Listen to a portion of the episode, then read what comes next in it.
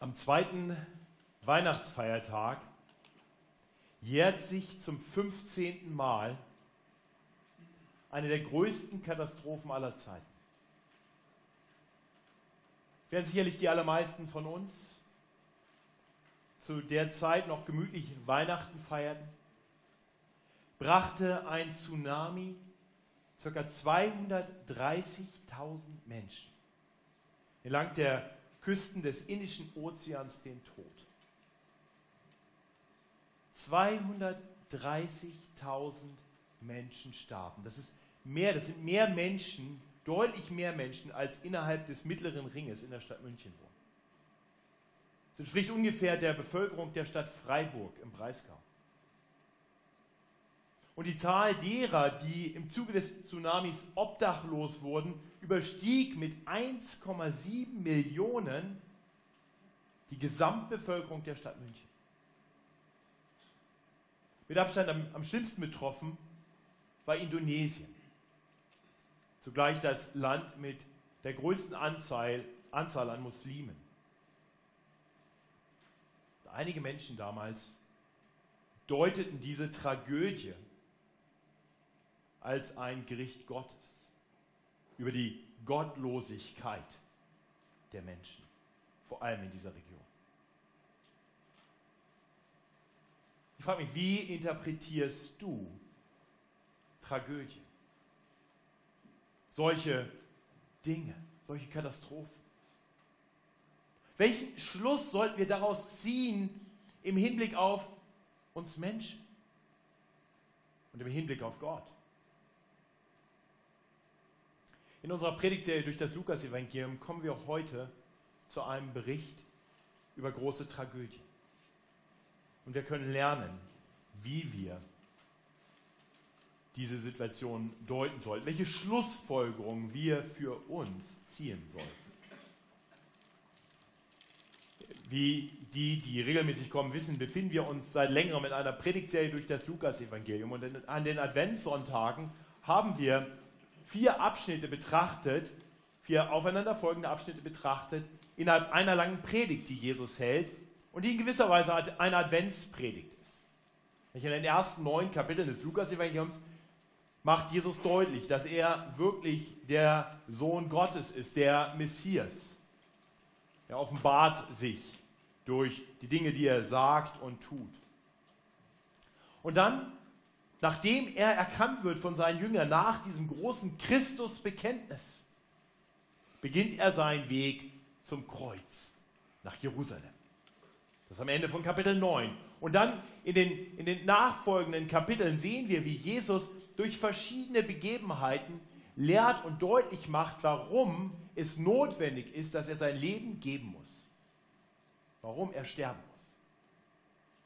Und dann beginnt in Kapitel 12, Vers 1 eine Rede, eine Predigt, die er vor einigen tausend Menschen hielt.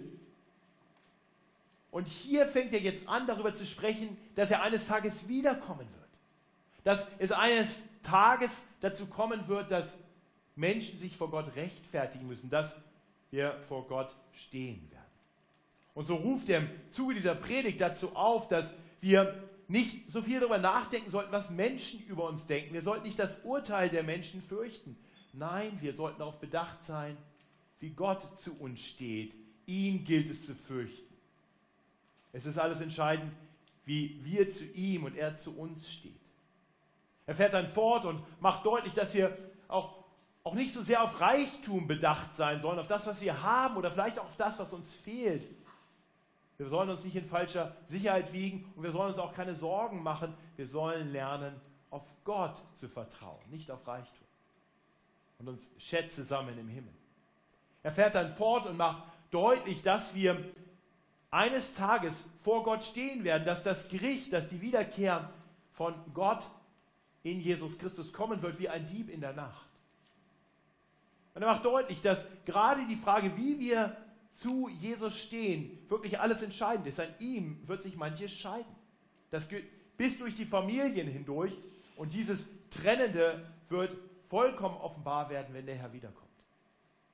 Und so ruft er schließlich am Ende von Kapitel 12 dazu auf, dass die Menschen noch die Zeichen der Zeit erkennen sollten. Wir sollten erkennen, wer er ist.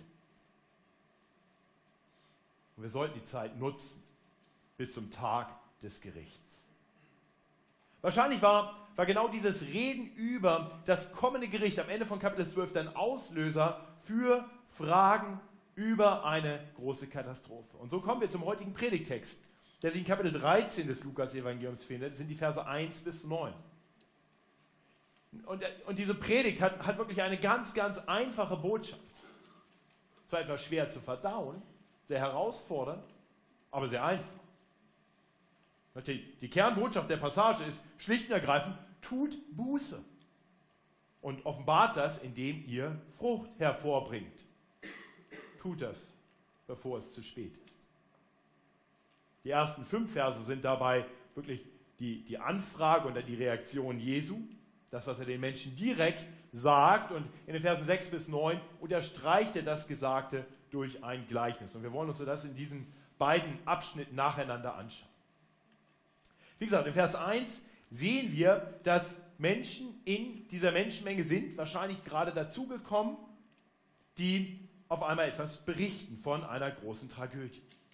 Vers 1. Es kam aber zu der Zeit einige, die berichteten ihm von den Galiläern, deren Blut Pilatus mit ihren Opfern vermischt hat.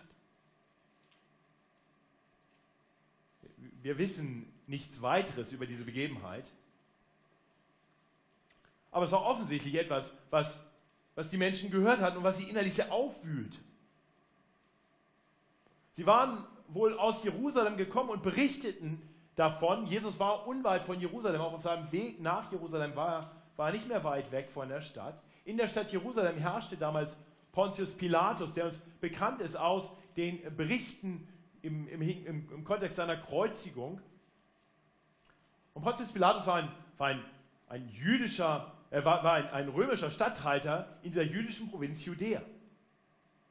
Und in, in, in der Hauptstadt Jerusalem stand auch der Tempel und in diesem Tempel wurden Opfer dargebracht.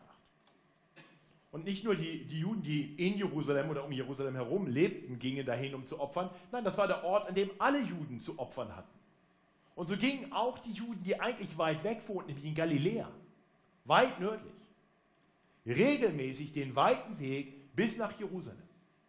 Jesus selbst lebte in Galiläa. Seine Jünger kamen aus Galiläa und wir lesen in der Bibel immer wieder, wie sie nach Jerusalem, wie sie in den Tempel kommen, um zu opfern. Und so waren offensichtlich auch, auch einige andere Juden aus Galiläa gekommen, um ihre Opfer darzubringen im Tempel. Und bei dieser Begebenheit hatte offensichtlich Pilatus diese Menschen, die dort da waren, um Opfer darzubringen, brutal abschlachten lassen. So brutal, dass das Blut der Menschen sich vermengte mit dem Blut der Opfertiere, die sie gerade dargebracht hatten. Was für eine fürchterliche Begebenheit. Das ist vielleicht so ähnlich wie, wie, ein, ein brutales Bombenattentat mitten in einem Gottesdienst. Das wühlt die Menschen auf und, und so kommen sie zu Jesus und, und, und fragen, wie sie das geistlich einordnen sollen. Und Jesus geht darauf ein. Und er stellt den Menschen eine, eine sehr herausfordernde Frage. Vers 2. Und Jesus antwortete und sprach zu ihnen, meint ihr, dass diese Galiläer mehr gesündigt haben als andere Galiläer, weil sie das erlitten haben? Ich denke, die Frage entlarvt wahrscheinlich das, was die Leute gedacht haben können. Sie meinten vielleicht, dass, dass die Getöteten irgendwie ihr grausames Schicksal verdient haben.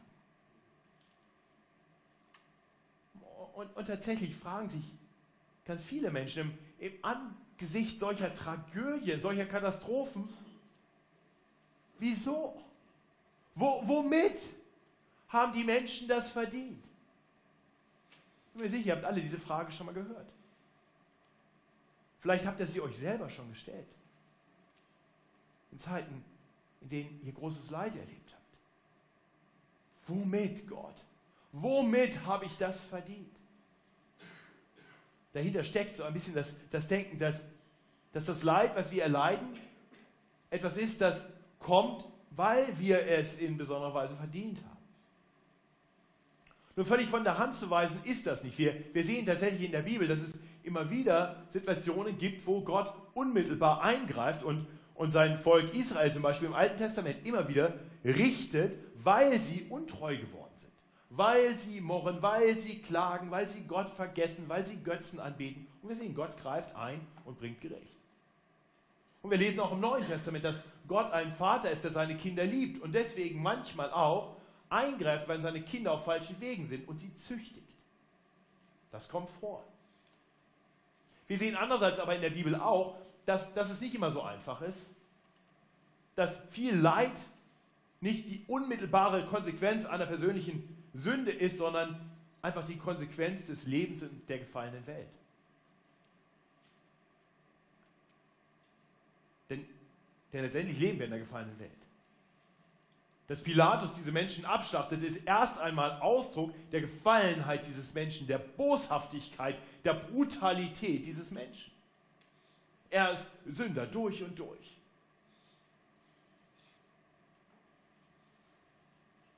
Jesus macht deutlich, wir sollten gar nicht groß spekulieren über das Warum. Aber im Endeffekt war offensichtlich es nicht so, dass die Galiläer besonders böse waren, denn er sagt, ich sage euch nein. Sondern wenn ihr nicht Buße tut, werdet ihr alle auch so umkommen. Und dann macht er deutlich, dass diese Ermahnung auch nicht nur die Galiläer betrifft, sondern wirklich alle Menschen, selbst die Menschen dort in Jerusalem. So fährt er fort in, in Vers 4 und, und benennt eine andere Katastrophe, bei, bei der auch Menschen gestorben sind, die offensichtlich auch bekannt war, so wie, wie ich neben dem Tsunami im indonesischen Ozean vielleicht noch den Hurricane Katrina erwähnen könnte, der, der ein gutes halbes Jahr später kam und auch viele Menschen in, im Südosten der USA zu Tode brachte. Und alle wissen, oh ja, das war schlimm. Und, und so greift Jesus ein, eine solche Begebenheit auf und, und sagt in Vers 4, oder meint ihr, dass die 18, auf die der Turm in Zeloa fiel und er schlug sie, schuldiger gewesen sind als alle anderen Menschen, die in Jerusalem wohnen?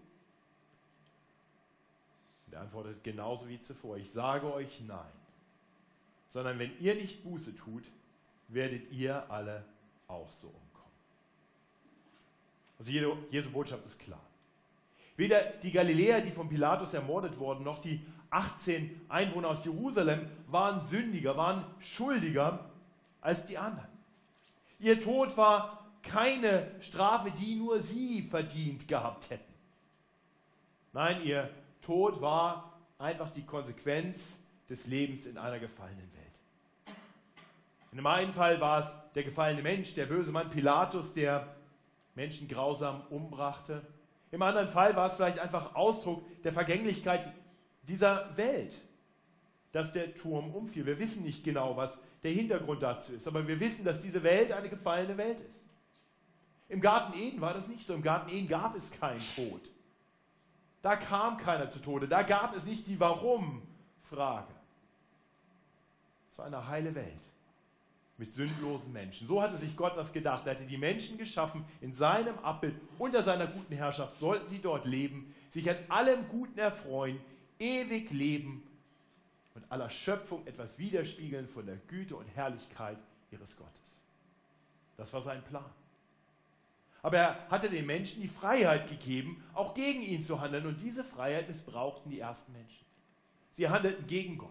Sie rebellierten gegen seine gute Schöpfungsordnung. Sie wollten selber bestimmen, ihre eigenen Herren sein. Und so kam Sünde, so kam Chaos in diese Welt. Und mit dem Sündenfall wurden nicht nur die Menschen sündig und dann auch sterblich, denn der Tod ist der Sünde Sold, sondern die ganze Schöpfung kam unter einen Fluch. Deswegen gibt es Krankheiten, deswegen gibt es Naturkatastrophen. All das ist Ausdruck des Sündenfalls. Und wir alle leiden darunter. Wir alle erleben Tragödien. Aber wir sind nicht nur Opfer. Wir sind Mittäter. Denn keiner von uns ist so ganz anders. Wir alle sind wie unsere Vorfahren. die gegen Gott rebellierten. Wir alle gehen immer wieder unsere eigenen Wege. Wir alle tun immer wieder Dinge, die falsch sind. Wir alle bringen Leid in unser eigenes Leben immer mal wieder und auch in das Leben von anderen. Und das ist genau das, was Jesus hier betont. Denn er sagt ja nicht, dass die Galiläer, die getötet wurden, keine Sünder waren. Dass die Männer in Jerusalem, die vom Turm erschlagen wurden, keine Schuld hatten. Nein, nein, er sagt nur, die haben nicht mehr gesündigt. Sie waren nicht schuldiger als alle anderen Menschen. Nicht so hart das erstmal klingen mag, was Jesus hier sagt, ist nicht, dass die Menschen den Tod nicht verdient hatten, sondern dass auch alle anderen den Tod verdient hätten. Hört nochmal hin, was Jesus sagt. Denkt ihr, sie waren Sündiger? Denkt ihr, sie waren Schuldiger? Nein, sondern wenn ihr nicht Buße tut, werdet ihr alle auch so umkommen. Die richtige Frage, die wir im Angesicht großer Katastrophen stellen sollten, ist also nicht, womit haben es Menschen verdient, zu leiden und zu sterben? Die richtige Frage ist wirklich, wie kann ich dem Tod entrinnen? Warum lebe ich noch? Wie kann ich meine Zeit nutzen, damit es mir nicht genauso geht? Jeder Atemzug, den, den wir noch tun dürfen, ist letztendlich Ausdruck der Geduld Gottes. Das heißt, für uns ist gerade noch Adventszeit, die Zeit des Wartens auf die Ankunft des Herrn. Aber er wird kommen, der Tag des Gerichts wird kommen. Und Jesus hatte zuvor gesagt, dieser Tag kommt der Dieb in der Nacht. Er kommt zu einer Zeit, wenn wir nicht damit rechnen werden. Gott macht es uns nicht so leicht, wie wir es vielleicht gerne hätten. Erst ein Kerzchen, dann zwei, dann drei, dann vier. Oh, dann schnell sich noch Gott zu wenden, dann kann das Gericht kommen. Das Gericht Gottes kommt, wenn wir nicht damit rechnen. So wie die Galiläer im Tempel nicht damit gerechnet haben, sicherlich, dass Pilatus sie, während sie ihre Opfer darbrachten, brutal ermorden würden. So wie Menschen, die unter dem Turm von Siloa langgingen oder dort standen, sicher nicht damit gerechnet haben, dass dieser Turm auf sie stürzen und sie töten würde. Oder auch so nicht wie die 230.000 Menschen am Indischen Ozean am zweiten Weihnachtsfeiertag 2004. Das müssen die Menschen begreifen. Wenn ich in Anbetracht dieser sehr ernüchternden Erkenntnis erklärt Jesus den Menschen, was das einzig Richtige ist, was das Einzige ist, was sie tun können, um diesem Verderben zu, äh, zu entrinnen. Zweimal sagt er das. Wenn ihr nicht Buße tut, werdet ihr alle auch so umkommen. Vielleicht hörst du die Worte und sagst, was habe ich mir hier eingebrockt? Sonntagabend, kurz vor Heiligabend und sowas. Fängt doch eigentlich ganz nett an. Hier Weihnachtsbaum, Weihnachtslieder. Vielleicht gibt es nach dem Gottesdienst noch ein paar Kekse und Punsch. Und dann so eine Predigt. Buße, Buße, Buße. Wo bleibt denn da die Weihnachtsstimmung? Wenn, das dein Denken ist, dann möchte ich bitte, gib mir noch, gib mir noch einige wenige Minuten. Hör, hör, noch, hör noch eine kurze Weile zu. Denn, denn tatsächlich ist das, was wir hier lesen, eine unendlich frohe Botschaft. Ich weiß nicht, ob dir das bewusst ist. Verstehst du? Du lebst noch.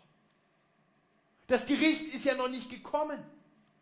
Und Jesus sagt dir, wie du dem scheinbar Unvermeidlichem aus dem Weg gehen kannst.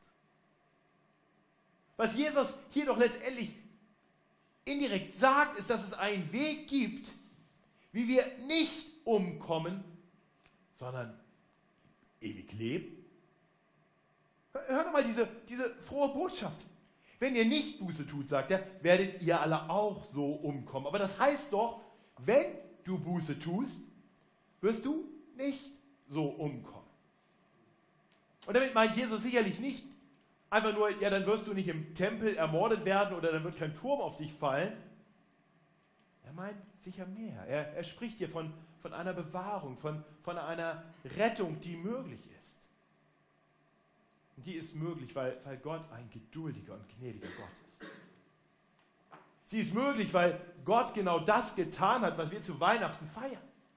Weil Gott uns nicht in dieser Verlorenheit, in dieser Gefallenheit dieser Welt gelassen hat, sondern weil er in diese kaputte Welt hineingekommen ist. Gott selbst, der Heilige, der Allmächtige, macht sich ganz klein und wird in diese Welt hineingeboren. An Weihnachten. Freue dich, Welt. Der Herr ist da.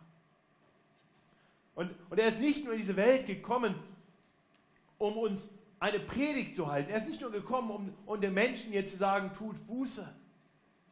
Das war seine Botschaft. Seine Botschaft war immer wieder, tut Buße und glaubt an das Evangelium. Oder in anderen Worten, tut Buße und, und vertraut der frohen Botschaft.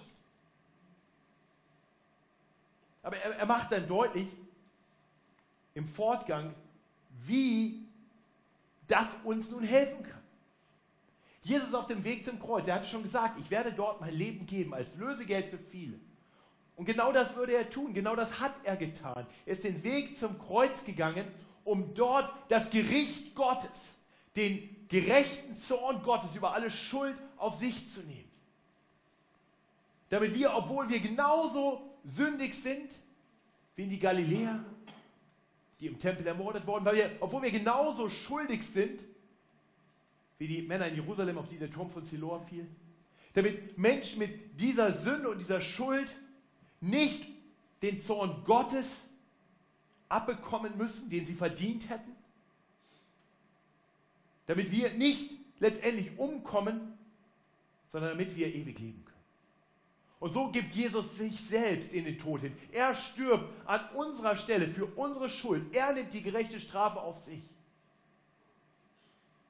Und dann zeigt er, dass er allein die Macht hat, den Tod zu überwinden. Denn am dritten Tage ist er auferstanden. Jesus lebt. Und er sagt nun, jeder, der sich ihm zuwendet, jeder, der auf ihn vertraut, jeder, der Buße tut, wird nicht umkommen. Nicht endgültig umkommen, sondern ewig leben. Entweder wenn wir nicht umkommen, weil wenn Jesus wiederkommt, er uns zu sich nehmen wird und uns den Tod ersparen wird, oder wenn wir zuvor sterben, werden wir durch den Tod hindurch gerettet werden und ewig leben in der Herrlichkeit Gottes. Siehst du, das ist eine frohe Botschaft, oder? Es gibt einen Weg, wie Sünder selig werden können, wie wir gerettet werden können. Dazu ruft Jesus hier auf, tu Buße. Die Worte mögen hart klingen, aber sie sind letztendlich die beste Botschaft der Welt. Und ich hoffe, du kannst dazu Ja und Amen sagen. Und wenn du das noch nicht sagen kannst, wenn du diesen Ruf zur Buße, zum Glauben noch nicht wirklich gehört hast, dann höre ihn heute. Zögere nicht länger. Denn eines Tages wird diese Adventszeit, diese Übergangszeit ein Ende finden. Genau das macht Jesus durch das Gleichnis in den Versen 6 bis 9 ganz deutlich, die wir abschließend noch kurz betrachten wollen. Ich lese uns das Gleichnis aus den Versen 6 bis 9. Er sagt ihnen aber dies Gleichnis. Es hatte einer einen Feigenbaum, der war gepflanzt in seinem Weinberg. Und er kam und suchte Frucht darauf und fand keine. Da sprach er zu dem Weingärtner, siehe, ich bin nun drei Jahre lang gekommen und habe Frucht gesucht an diesem Feigenbaum und finde keine. So hau ihn ab. Was nimmt er dem Boden die Kraft? Er beantwortete und sprach dem Herrn, lass ihn noch dies Jahr bis ich um ihn grabe und ihn dünge. Vielleicht bringt er doch noch Frucht. Wenn aber nicht, so hau ihn ab. Wir lesen hier, was, was Jesus hier spricht, ist ein Gleichnis. Ähm, vielleicht wisst ihr das, der Unterschied zwischen einer Allegorie und einem Gleichnis ist, dass in, einer Allegorie alle Dinge eine Entsprechung haben. Ja, die verschiedenen Details sind zuordnenbar. Gleichnisse vermitteln primär einen wesentlichen Punkt. Wir müssen also jetzt nicht versuchen herauszufinden, wer ist der eine, wer ist der andere, wer ist der Weingärtner. Ist das vielleicht wie in Johannes 15.1, dass der Weingärtner Gott selbst ist? Oder ist es vielleicht doch mehr so wie in Lukas 20, wo der Weingärtner eigentlich der Böse ist?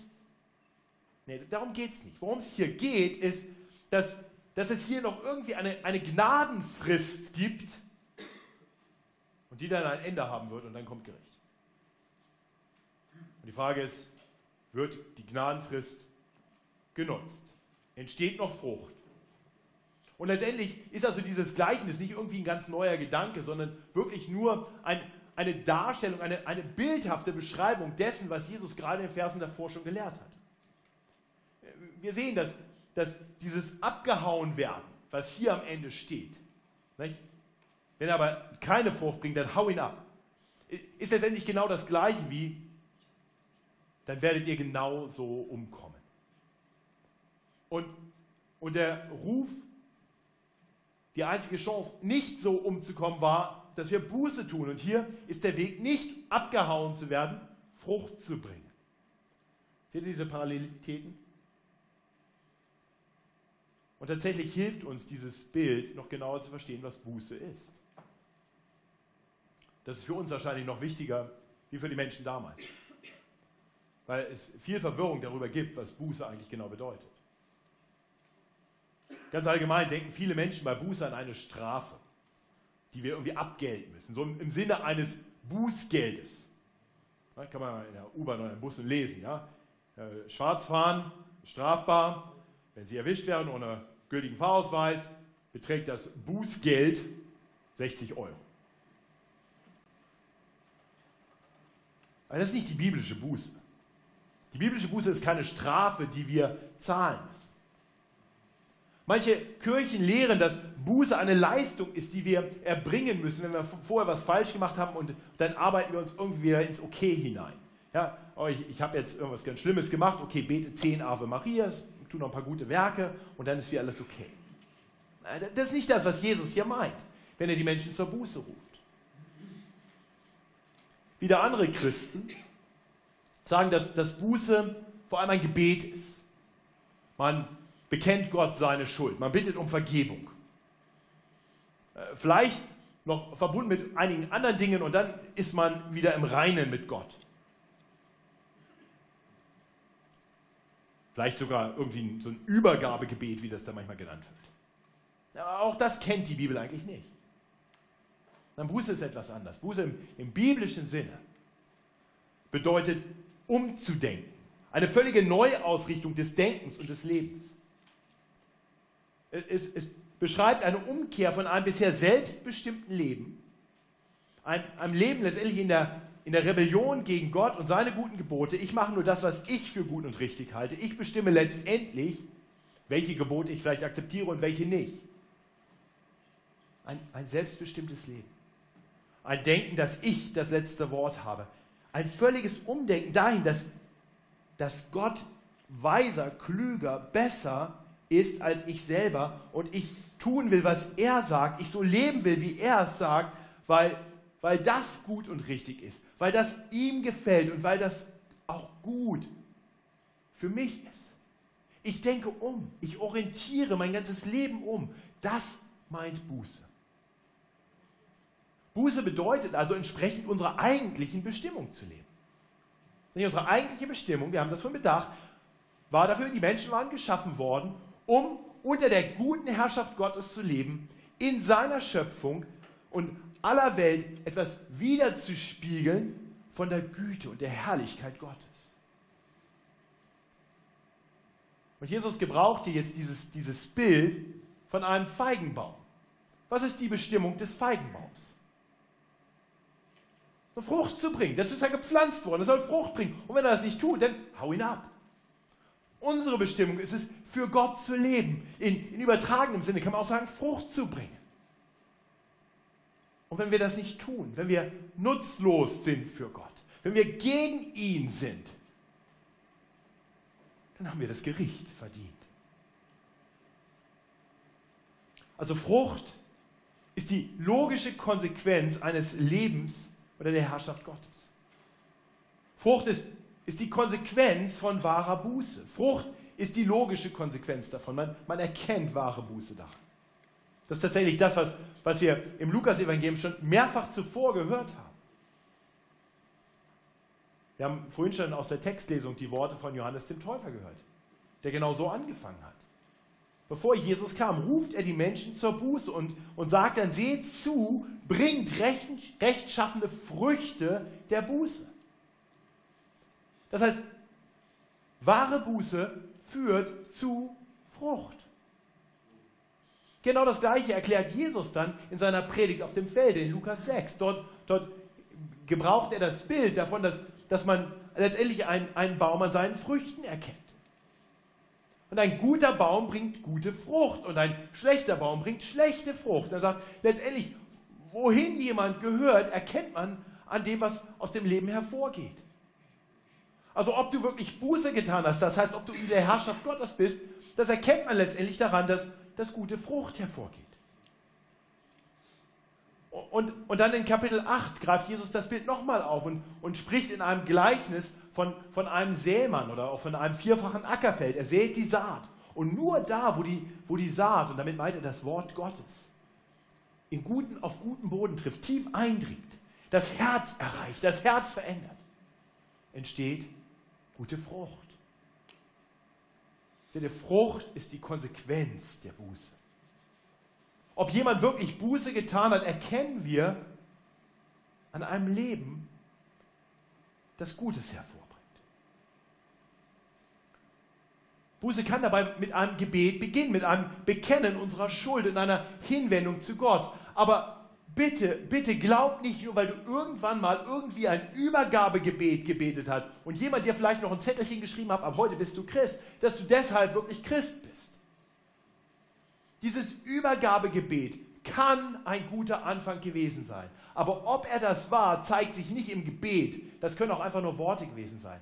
Sondern zeigt sich daran, dass dein Leben eine ganz neue Ausrichtung bekommen hat.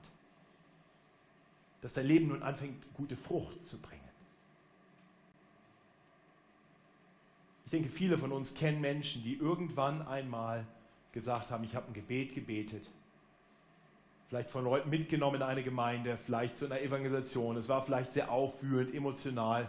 Und dann haben sie gebetet. Und weil die Leute sie dann alle so, sich so mit gefreut haben und mitgenommen haben, ist er noch eine Zeit lang mitgegangen und war irgendwie voll mit dabei. Aber irgendwann zeigt sich, dass, dass das Herz nicht wirklich mit drin war, dass kein wirkliches komplettes Umdenken stattgefunden hat, dass nicht wirklich etwas ganz Neues begonnen hat, keine wirkliche Wiedergeburt, kein neues Leben.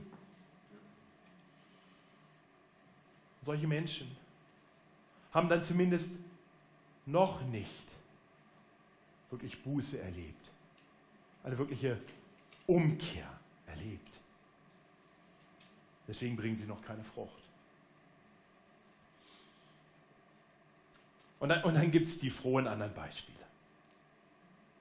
Also wenn, wenn ihr noch einen Werbeblock braucht, dafür Pastor zu werden, dann kann ich euch das sagen, es gibt nichts Besseres in der Welt.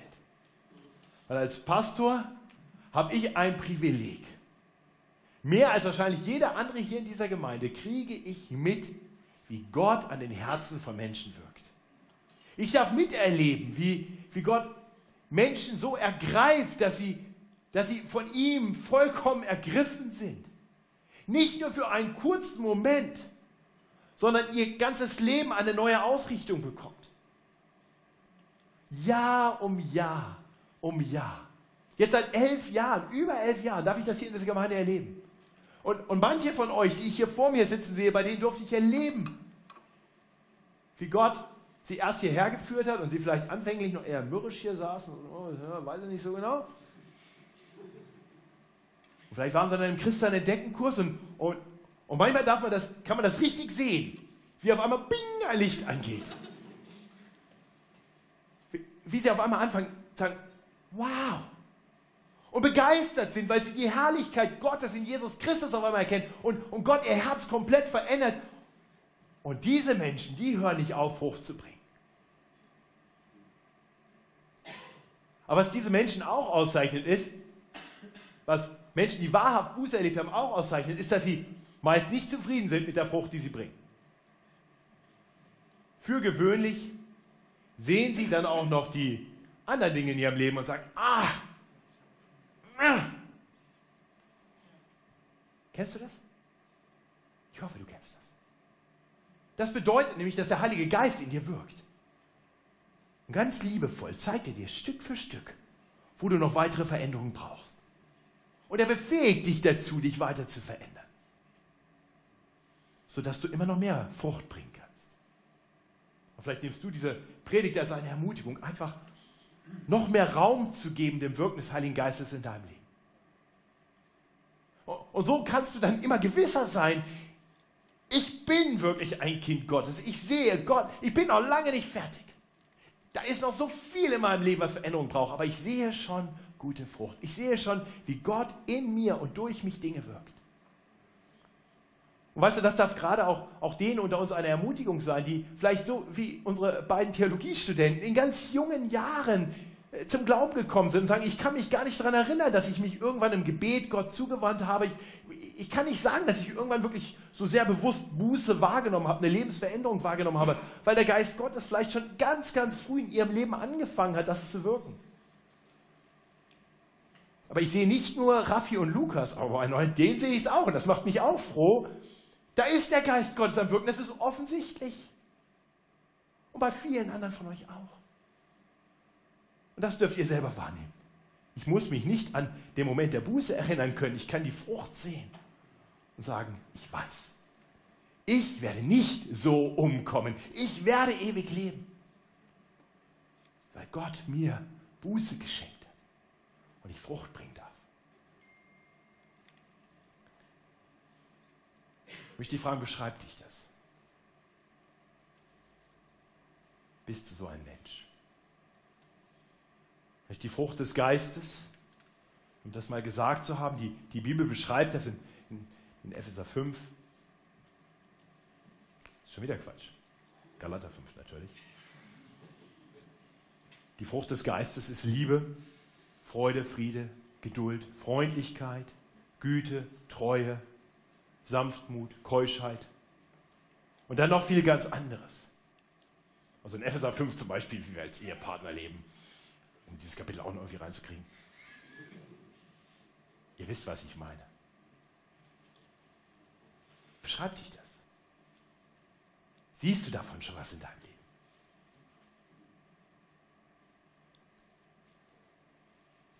Wenn du daran nicht sicher bist, dann hör den Ruf. Hör den Ruf Jesu. Er ruft dir zu, tu Buße. Nun kehre um.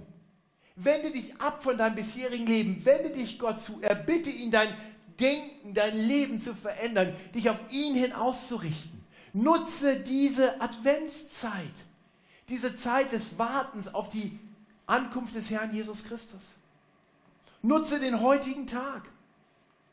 Du weißt nicht, wie lange du noch hast. Schieb das nicht vor dir her. Bitte heute. Heute ist Gnadenzeit.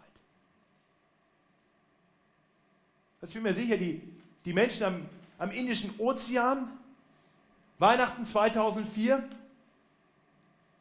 die allermeisten von denen haben wahrscheinlich auch gedacht, ich bin jung, mir geht's gut. Was soll ich mir groß Gedanken machen? Und dann kam aus dem Nichts der Tsunami und riss 230.000 Menschen in den Tod. Die Galiläer, die in den Tempel gingen, haben sicher auch nicht damit gerechnet. Und die 18 in Jerusalem am Turm Siloa auch nicht. Vielleicht hast du noch viele Jahrzehnte zu leben. Vielleicht noch wenige Stunden, ich weiß es nicht. Du weißt es auch nicht. Aber noch hast du Zeit. Höre Jesu Ruf. Tu Buße. Und wenn du das getan hast, wenn wir das getan haben, wenn wir anfangen, gute Frucht zu bringen, dann sind wir bereit für das Kommen des Herrn Jesu. Amen. Ich bete mit uns. Himmlischer Vater, wir wollen dir danken, dass du uns nicht in unserer Verlorenheit gelassen hast. Ja, wir mögen alles nette Menschen sein, aber, aber tief in unserem Herzen ist auch Rebellion gegen dich. Keiner von uns lebt, denkt, redet immer so, wie es dir gefällt. Wir alle haben Sünde in unserem Leben. Und Sünde gegen den heiligen Gott. Sünde gegen den gerechten Richter. Bedeutet, dass wir den Tod verdient hätten, denn der Sünde sollt ist der Tod. Das sagst du ganz klar in deinem Wort.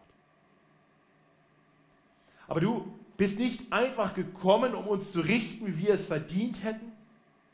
Nein, du bist gekommen, zu suchen und zu finden, was verloren war. Und in deiner großen Barmherzigkeit und Liebe hast du viele von uns schon lebendig gemacht in Christus. Du hast uns Buße geschenkt und angefangen, Frucht in uns zu wirken. Herr, wir wollen dich heute Abend bitten, wirke mehr Frucht in uns.